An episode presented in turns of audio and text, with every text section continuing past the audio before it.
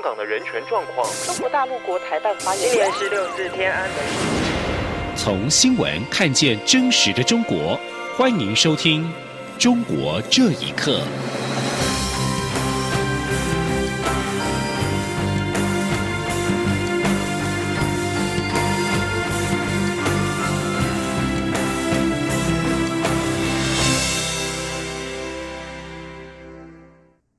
欢迎收听《中国这一刻》。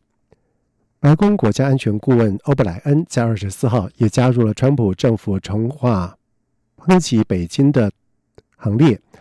称中国共产党威胁到美国及其盟邦的国家主权跟经济。《华尔街日报》报道指出，欧布莱恩在二十四号在亚利桑那州商务局对二十多名的企业高层表示，只要和盟邦以及伙伴团结一致，就能够抵抗中国共产党。他们试图操纵美国人民跟政府，破坏经济跟主权。欧布莱恩谴责北京剽窃智慧财产权、打压人权，具有侵略性的扩张主义，隐瞒俗称武汉肺炎 （COVID-19） 在武汉源起源的疫情，利用社区媒体从事政治宣传以及传播不实资讯等作为。他并且说，中国是以牺牲其他国家，寻求在全球舞台扮演令人忧心的更支配性的角色。美国人应该关切，不仅仅是为了中国人民，还包括我们自己。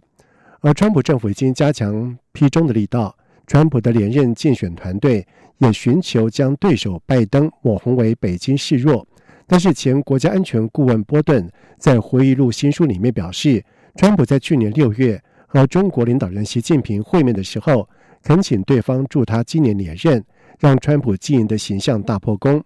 而这使得向来在川普外交政策团体当中低调的欧布莱恩，选在这个时机点公开发言呛中是耐人寻味。而俗称武汉肺炎 （COVID-19） 的疫情是肆虐全球，中国的疫情似乎出现了恶化的趋势，其中首都北京首当其冲，已经有两百六十九人感染了武汉肺炎。北京网友拍到有工作人员将海淀区永定路。西里小区五百二十号大楼的大门焊死，阻止住户出入。而对此，网络活跃人士王爱忠表示：“就他所看到以及了解的北京的疫情，并非官媒报道的那样乐观。”请听以下的报道：中国大陆北京市从十一号通报感染本土武汉肺炎的确诊案例之后，根据自由亚洲电台报道，有多名中国网友二十三号在 Twitter 以及 YouTube 上发布的影片和照片显示。身穿橘黄色制服的工作人员，在穿白色防护衣人员的协调下，把一栋公寓的一楼大门以铁板给焊死，不让住户进出。照片显示，被封死的大楼地址为北京市海淀区永定路西里小区五街坊社区七十号院五百二十号。根据北京公布的疫调结果，至少有两例确诊病例曾经到过这个地点。同时，永定路距离敏感的三零一医院只有几百公尺。有网友认为，当局为了避免不明感染源持续爆发，让屋内的人自生自灭。根据中国官媒《北京青年报》指出，海淀永定路街道的疫情风险等级二十三号被调整为高风险，至少有十个社区正在实施封闭式管理。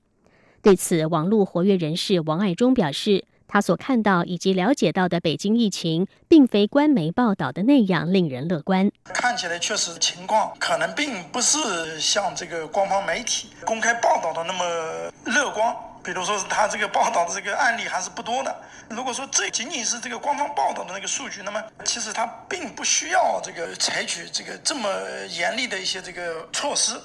甚至这个小区封闭。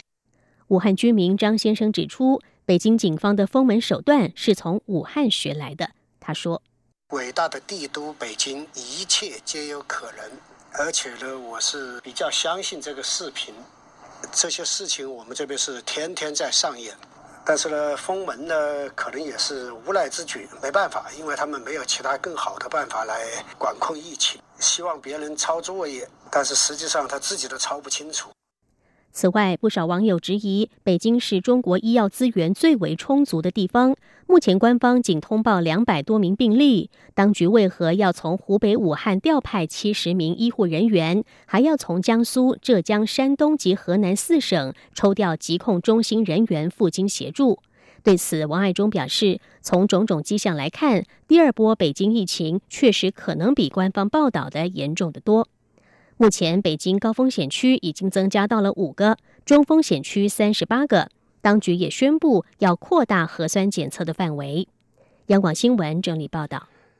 中国近年来在新疆采取了歧视政策，不但在公务的职位排除新疆少数民族，现在就连私的企业也不例外。乌鲁木齐一家美式的快餐店在最近发出招聘的广告，写明招聘汉回以及蒙古族的服务员，没有哈萨克人以及维吾尔人。对此，世界维吾尔代表大会发言人迪里夏提表示，中国政府有计划的在新疆推行经济殖民政策。请听以下的报道：这家美式快餐店位于新疆首府乌鲁木齐市天山区时代广场餐厅一楼，招聘广告显示。该餐厅二十二号正式营业，目前还在招聘汉族、回族及蒙古族服务员三十人，也招聘学生兼职，每个小时薪水十二点八元。现在旅居哈萨克斯坦的哈萨克社会活动家塞尔克坚接受自由亚洲电台访问时指出，该披萨店的招聘广告赤裸裸的暴露了歧视哈萨克族和维吾尔等穆斯林民族的立场。他说：“这个乌鲁木齐的这个披萨店，他的招聘广告里面，工作岗位服务员只能是汉族、回族、蒙族，没有哈萨克人和维吾尔人，没有柯尔克孜人。这可以肯定的说，现在新疆公开的要全方位的要镇压哈萨克人、维吾尔族人和柯尔克孜人，连一个餐厅里的服务员都不能当，要摧毁他们的。”任何一种生活方式。总部在德国的世界维吾尔代表大会发言人迪里夏提说：“中国政府有计划的在新疆推行经济殖民政策。”他说：“鼓励中国人呢前往当地就业安居，纵容呢针对维吾尔人呢和其他突厥民族公开的歧视，剥夺他们呢在自己的家园拥有就业和生存的权利，在同时呢。”利用所谓的扶贫的政治口号，这些人呢强制性的送往中国大陆呢，来充当这个廉价的劳力。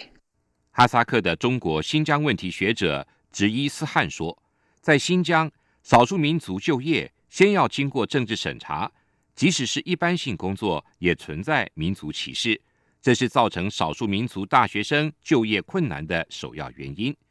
曾在新疆担任政府公务员的热伊斯汉说：“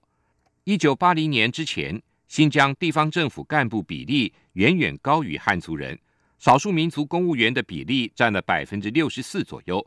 后来以西部大开发等口号为主题，大量引进内地汉族人来新疆参加政府工作，他们一来就说是专家。但是热伊斯汗表示，根据他的观察。”这些内地来新疆的人，就是农村干部的水平。最近几年，清华、北大、哈工大等中国一类大学几乎停止了新疆招收维吾尔族跟哈萨克族的学生。新疆县级地方政府、人大、政协、工商、税务乃至公检法等部门，几乎没有突厥裔少数民族。热伊斯汗说，即使有，也是象征性的担任副职。装点所谓民族自治的门面而已。央广新闻整理报道：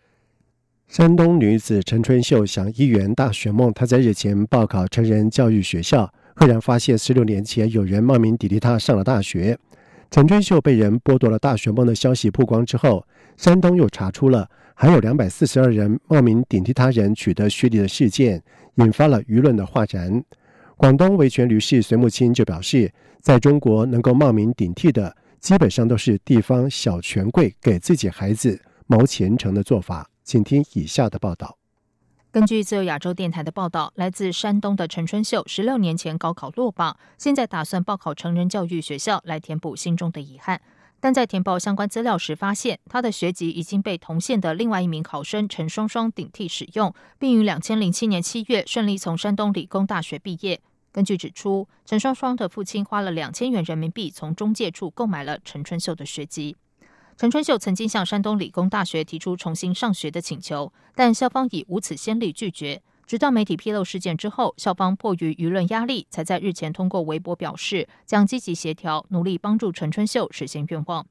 值得注意的是，山东理工大学招生办透露，当年被顶替上大学的，除了陈春秀之外，还有另外三人。与此同时，南方都市报报道，近两年内，山东省内高校查出有两百四十二人涉嫌冒名顶替他人的身份入学。根据北京新京报报道，陈双双的舅舅曾任燕庄乡党委书记，后调任冠县审计局工作。据了解，已经接受相关单位谈话，目前该事件还在进一步调查中。广东维权律师隋木清指出。在中国，能冒名顶替的，基本上都是地方小权贵给自己孩子谋前程的做法。他说：“可以看看中国这种高考的制度，它也是一个腐败历史，就是它一步一步升级。一般来说，凡是冒名顶替者，基本上你看一看，都是所谓当地的那种小权贵的子弟，啊，就是那公务员呐什么的，哎，他们给自己的孩子谋得前程，啊，都是这样的一个做法。”根据二零一二年发布的农村教育布局调整十年评价报告显示，两千年到二零一零年期间，中国农村平均每一天就要消失六十三所小学、三十个教学点、三所初中。二十一世纪教育研究院副院长熊丙奇坦诚，乡村学校的流失导致城市学校更为拥挤，前往城市念书的农村孩子也要面临更高的教育成本。他说：“从从现实来看，农村的家庭呢，一方面。”他们自己想到城市里面去过生活嘛，很多家庭也认为到城市里面读书，可能孩子的成绩可能更好，啊，因此呢，现在就更多的孩子都跑到城里面去。所以说，怎样实现城乡教育一体化发展，也是我们目前面临的一个现实的挑战。熊丙奇指出，多年前很多学生是不可能从网上查到自己是否被录取，在这样的情况下，就有人截取学生的录取通知书，伪造身份、学籍信息，进而冒名顶替。他希望相关部门应该借事件进一步推进公平教育以及实行教育正义。央广新闻整理报道：香港外国记者会在二十四号向行政长官林郑月娥发表公开信，要求港府做出十一项的保证，确保记者的人身安全跟新闻自由。公开信表示，外国记者会担心港区国安法限制记者自由报道香港以及中国大陆的新闻，而新闻自由是基本法第二十七条所保障的。外国记者会要求政府做出十一项保证，包括记者采访的时候无需面对官方或者是警方的阻碍跟威吓，以及市民可以自由的向记者发表意见，无需面对安全威胁或者是法律的风险。此外，记者在任何情况之下有权拒绝交出自己的笔记、受访者的联络方式等采访资料。外国记者会又期望港府确保记者在多种情况之下无需面对法律风险。包括在报道当中批评或者是引述批评北京中央以及香港特别行政区政府及其官员的言论。香港外国记者会与港府以及北京的关系在近年转差，曾经多次表达对香港新闻自由的忧虑。根据路透社在二十四号所见的文件内容，美国总统川普政府已经认定电信设备巨擘华为跟监视设备制造商海康威视等中国龙头公司。是中国军方所属或掌控下的企业，为美国新一波金融制裁铺路。一名要求匿名的美国国防部的官员证实了这份文件的真实性，并且表示文件已经送交国会。华府在去年以国家安全考量为由，将华为列入贸易的黑名单，并且在国际间展开了行动，说服盟国将华为排除在第五代行动通讯技术五 G 网络发展之列。而这份华府职称由中国人民解放军在背后支持的企业清单上面共有二十家公司。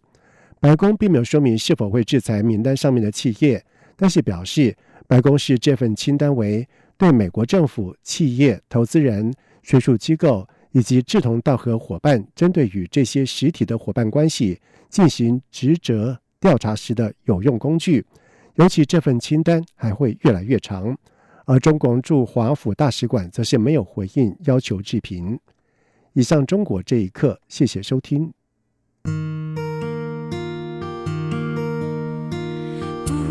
无限的爱向全世界传开，永恒的光